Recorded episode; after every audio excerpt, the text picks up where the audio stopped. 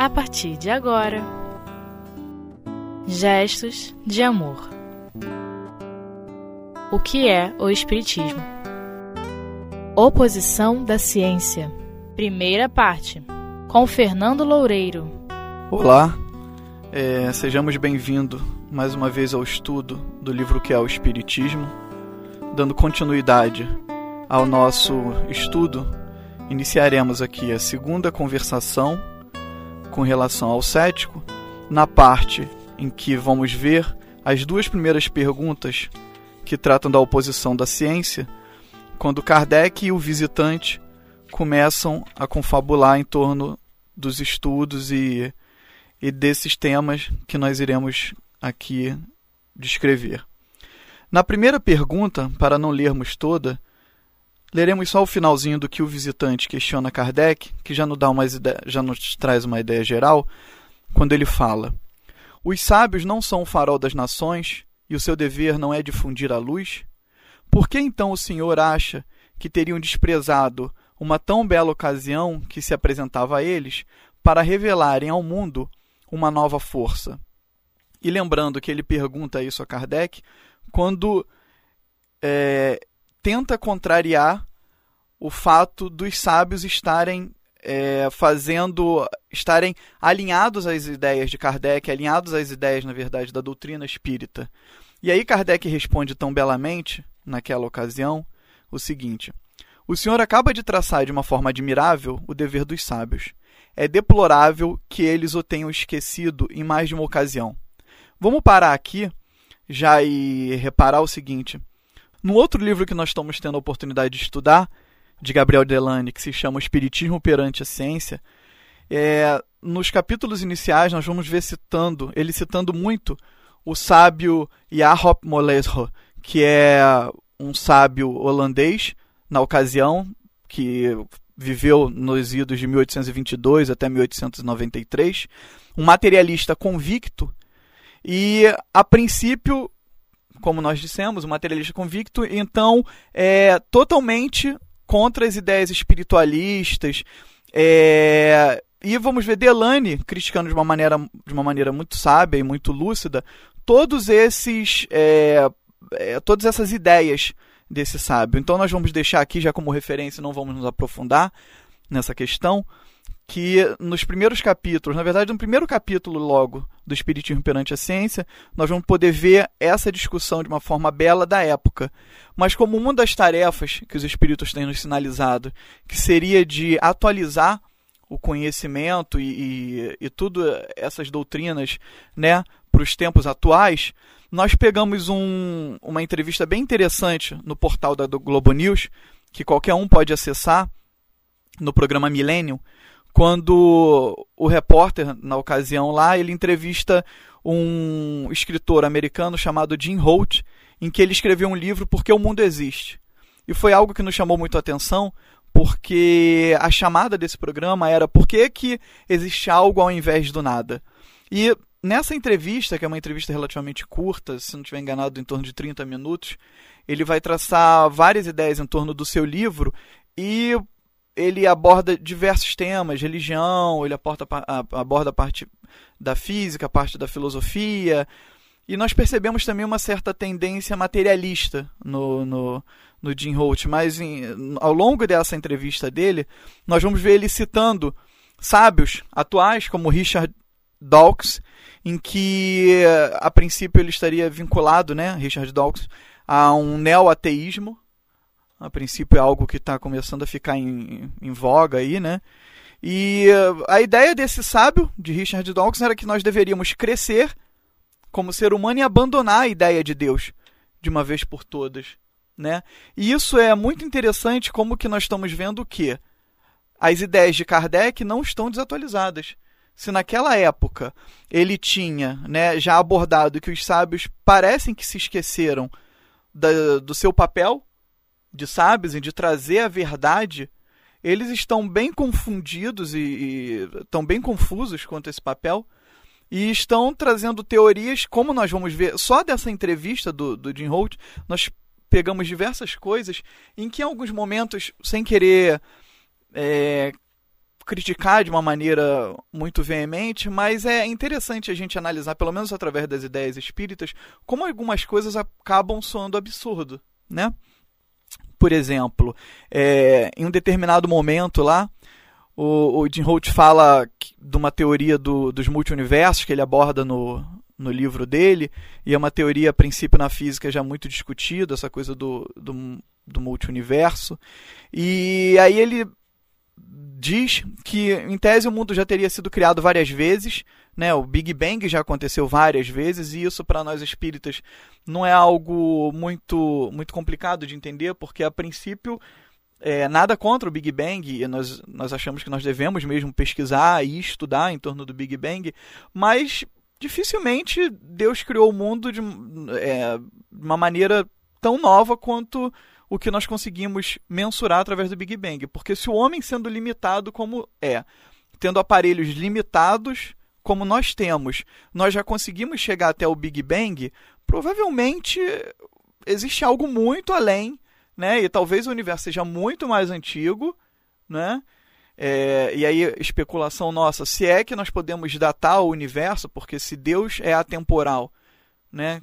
Quem de nós podemos dizer que esse universo também é, tem um tempo, então, enfim, é, é, algo complicado, mas chega uma hora que tem uma teoria que eu achei interessante que seria a seguinte: para não abordar Deus, para não se falar em Deus, né? O que eles falam é que talvez não existisse Deus, talvez o que exista na verdade, e eles usam esse termo, é um físico hacker, em que esse físico hacker criou o nosso mundo, só que ele não pode se comunicar com a gente.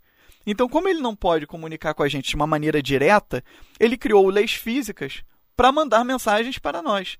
E são através dessas leis físicas que esse físico hacker, não é Deus, é um físico hacker, consegue se comunicar com a gente, né?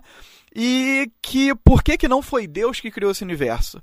Porque a princípio não existe perfeição nesse universo.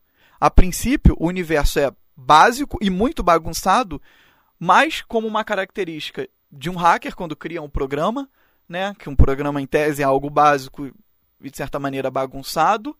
Né? Alguns teóricos da área de computação não vão gostar muito disso, mas é, muitos programas de fato são, são básicos e bagunçados, e que isso teria sido obra de um hacker e não de Deus porque não é perfeito. E aí, quando ele aborda por que, que não é perfeito, ele fala: o universo não é perfeito, o mundo não é perfeito, porque você tem crianças com câncer, você tem leis físicas que são um desastre, e ele cita alguns outros casos lá, e que eu, particularmente, não, não li o livro dele, mas a gente pegou isso só da entrevista e já achamos interessante, porque são várias ideias atuais, né, contemporâneas, para a gente observar como que acaba soando, né?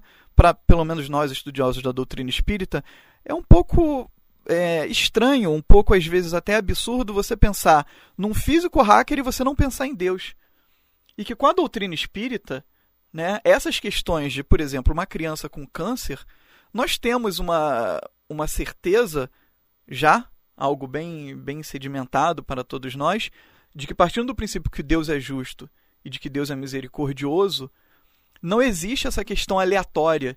Né? Nós tínhamos até abordado no, no estudo que nós realizamos até aqui no Espiritismo.net mesmo, uh, no transcorrer dessa semana, no, no, no, culto que nós fazemos aqui, como que Deus não, não escolher, não faz sentido ele escolher de uma maneira aleatória né, algumas criaturas ou outras para virem com uma doença, como se fosse uma roleta. Ele giraria uma roleta e aí onde para, bom, essa criatura vem com uma doença, aquela outra não tiraria todo essa, esse conceito de justiça de Deus.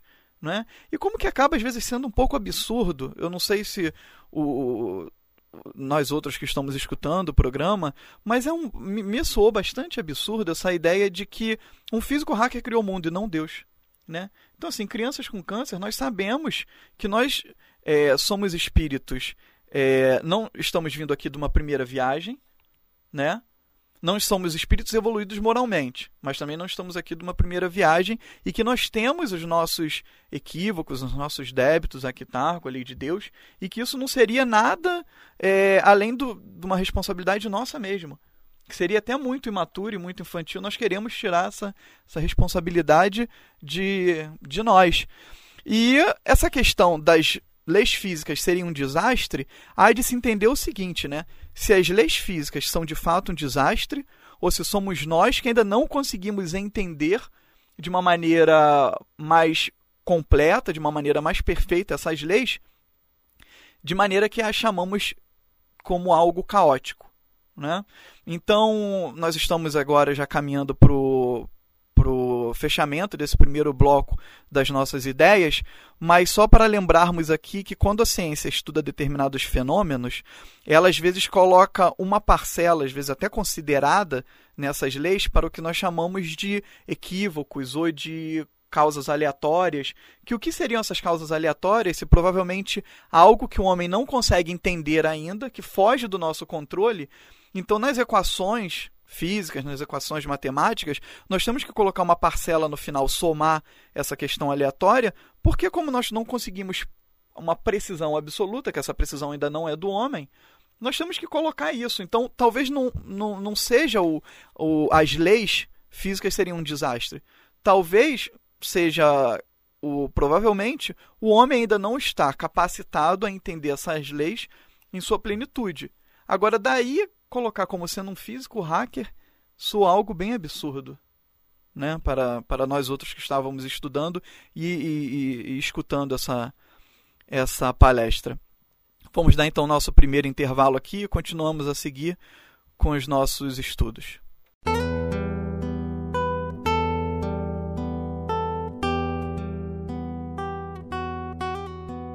Gestos de amor. O que é o Espiritismo? Bom, amigos, vamos dar continuidade então aos nossos estudos aqui.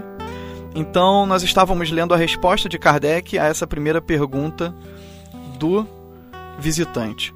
Ainda nessa na resposta de Kardec, em um determinado momento aqui, nós vamos ver Kardec falando assim: Um erro grave que o senhor cometeu ao dizer que todos os sábios são contra nós. E aí ele continua em outra passagem. É precisamente na classe instruída, e isso em todas as regiões do mundo, que o Espiritismo faz mais adeptos. Algo que nós queríamos comentar aqui é o seguinte: primeiro, um trabalho que, de pesquisa que talvez vamos deixar é, para todos nós, tanto nós que estamos aqui fazendo estudo, quanto a quem nos está escutando, de levantarmos na época que a doutrina espírita surgiu, quem eram os sábios. E nós vamos ver que não eram pessoas, se assim podemos nos expressar, fraca do ponto de vista do pensamento. Nós temos aí, inclusive, Arthur Conan Doyle, que era escritor, nós temos o próprio Allan Kardec, que era alguém muito instruído. Nós vamos ter astrônomos, nós vamos ter físicos, nós vamos ter juízes, nós vamos ter uma classe muito esclarecida naquela época na França, que também era um do, dos grandes locais do, do grande conhecimento, na ocasião aqui no nosso planeta, acreditando na doutrina espírita, o que nos traz uma ideia de que é meio absurdo você imaginar que a doutrina espírita, que os sábios não, não caminham com a doutrina espírita ou que não estão junto da doutrina espírita. E aí, para atualizarmos também os nossos estudos, nós trouxemos o censo de 2010, um PDF que tem na internet, que também não é difícil de, de acharmos, o Censo Demográfico 2010 tem um PDF lá que é características gerais da população, religião e pessoas com deficiência. Então, em uma determinada página aqui, nós vamos ver uma tabela, vou até numerar para que alguém quem tiver curiosidade, é a tabela 18, que traz aqui o percentual de pessoas de 15 anos ou mais de idade por nível de instrução, separado pelos grupos de religiões. Né? E aí na, no texto de cima está dizendo assim: as diferenças entre os grupos de religião podem ser melhor ressaltadas ainda quanto à análise referente ao nível de instrução das pessoas de 15 anos ou mais de idade. E olha só o que o, o, o arquivo, o, o, documento do IBGE, né, é, sendo, se assim nós podemos dizer, é, imparcial nessa questão, diz aqui. Os resultados do Censo Demográfico 2010 indicam importante diferença dos espíritas para os demais grupos religiosos, na medida em que os mesmos apresentam a maior proporção de pessoas com nível superior completo e também as menores percentagens de indivíduos sem instrução e com ensino fundamental incompleto. O que ele está dizendo aqui é que nessa tabela nós vamos ver que, pelo menos na categoria de pessoas sem instruções, né, os espíritas ficaram com a menor parcela tá? E no superior completo, os espíritas ficaram com a parcela das pessoas. É... O espírita seria aquelas que têm na sua população pessoas com mais nível superior. Seja, se, chega a ser aqui 31,5% das pessoas e é uma porcentagem bem elevada porque a que está mais próximo de estaria mais próximo de nós seriam os umbandistas e umbanda e candomblé que tem 19,9 ou seja até hoje né os espíritas ainda são as classes mais esclarecidas. Só vamos ressaltar, obviamente, que aqui a gente não está querendo colocar nada, é fazer nenhuma distinção com relação a essa questão de dizer que a doutrina espírita seria elitizada. Não. Mas só para a gente ter uma noção de que as pessoas mais esclarecidas, pela pesquisa do IBGE, são espíritas no Brasil. Então a gente vê que não tem fundamento que realmente esse visitante, nesse discurso dele com Kardec, não fazia muito sentido isso que ele falava. E Kardec rechaçando também, nós vamos ver aqui ele falando em mais em outros pontos assim, que esses mesmos sábios não são pessoas infalíveis. Seus julgamentos não são definitivos, principalmente quando se referem a fatos de ideias novas. E é interessante a gente ver essa, essa humildade de Kardec, porque ele mesmo coloca que se em algum momento os espíritas percebessem né, que a ciência está contemplando algo de uma maneira mais lúcida e falando diferente até do que ele trazia, ou a própria doutrina espírita, na verdade, trazia, nós deveríamos ficar com a ciência. Né? Coincidência ou não, até hoje não acabou não contradizendo nada que a doutrina espírita colocou, né? Não que nós tenhamos conhecimento até agora. E o visitante chega questionando aqui na segunda e última questão, né? Falando que admite perfeitamente que os sábios não são infalíveis, mas que é verdade que, em razão do seu saber, a opinião deles é muito importante. E se se ela estivesse de acordo com o senhor, isso daria um grande valor ao seu sistema, ou seja, como se os grandes sábios não estivessem de acordo com as ideias de Kardec, o que nós já vimos aqui, que é um equívoco, que existiam vários sábios que estão de acordo com a ideia do Kardec, só que as pessoas simplesmente não levantam esses, né? É, e aí Kardec diz algo belo aqui, que é o seguinte, que ninguém é bom juiz fora de sua competência. Ou seja, é, nós não deveríamos falar daquilo que nós não sabemos. Se o que nós vamos abordar é uma questão de religião, então, como Kardec diz aqui também, nós deveríamos conversar com um teólogo. Não deveríamos conversar algo sobre religião com um químico, com um professor de francês, com um professor de português, com um matemático. A teologia deveria ser assunto de teólogos. A física deveria ser discutido por físicos. E é essa mistura que acaba acontecendo, segundo Kardec, que pessoas que não são também daquela ossada, se assim nós podemos dizer, acabam querendo falar de coisas que não estão na sua competência. E às vezes acabam dizendo coisas absurdas, né? E às vezes se passando até até por ridículo, né? Kardec coloca aqui também, vamos só pular um pouquinho já no final, ele fala assim: evitemos, pois, negar a possibilidade do que não compreendemos, sobre pena de receber, cedo ou tarde, um desmentido que não louvaria a nossa perspicácia. Ou seja, se a gente não sabe de um assunto, se a gente não conhece aquilo com profundidade, não vamos falar sobre isso, senão a gente vai passar por ridículo. Né? E talvez vamos acabar colocando o grupo ao qual nós pertencemos como ridículo também, porque se eu sou alguém da, da física e falo sobre assuntos que eu não domino, quer queira ou quer não, as pessoas vão associar os absurdos que eu estou dizendo à classe a qual eu pertenço. Isso ainda é, é, acaba sendo do ser humano. Infelizmente, a gente tem uma tendência ruim, até, diga-se de passagem, mas de generalizar. E era isso que Kardec dizia que nós não deveríamos fazer: generalizar. Né? Então vamos ler aqui, já que estamos chegando ao final do nosso estudo, só alguns outros trechinhos de Kardec que são bem interessantes. As ciências comuns repousam sobre as propriedades da matéria, que se pode manipular à vontade. Os fenômenos que ela produz têm, por agentes, as forças materiais. Já os fenômenos do espiritismo têm como agentes inteligências que possuem a sua independência, livre-arbítrio e não são submetidas aos nossos caprichos. É algo que os cientistas é, aqui falando de uma maneira mais, mais vulgar, se rasgam, né? Porque eles gostariam, eles acham que estão lidando com átomos, que estão lidando com coisas materiais, que nós conseguimos controlar o momento, o dia, o local em que essas coisas vão acontecer. Mas estão tratando com individualidade, com espíritos. Nós não conseguimos modelar, como há, algum tempo atrás estava conversando com um amigo que é físico, é, você não tem como modelar coisa que é da, da do homem, porque ele tem o livre-arbítrio dele. Não é? E, fechando aqui, é, Kardec só vai lembrando algumas coisas a esse visitante, né? que está fora da sua competência, na verdade, aqui da, da, da comunidade científica, decretar se Deus existe ou não, porque isso Deus é muito superior à questão da ciência. Se nós não conseguimos nem saber ainda se existe vida em Júpiter ou não, né? Nossos aparelhos ainda estão sendo aprimorados para isso. Como é que nós vamos querer é, abarcar ou, ou, ou, abraçar algo tão maior do que nós próprios, que venha a ser Deus? Então, acho que a ciência deveria se colocar no seu papel, obviamente, num papel até ousado de sempre buscar a verdade, mas ter uma noção também do que, do que é até onde ela consegue falar. E o que ela não conseguir falar, ela não afirmar como sendo algo que não existe, como sendo algo passível de existir ou não, né? Mas é, infelizmente é o que a gente não vê por aí. E que também essa mesma ciência, em outros momentos, chamou de louco aqueles que acreditavam que a Terra girava. Então nós vamos fechando os nossos estudos aqui, só colocando para reflexão o que? Primeiro, que talvez é, muitos de nós, que hoje em dia somos loucos, né?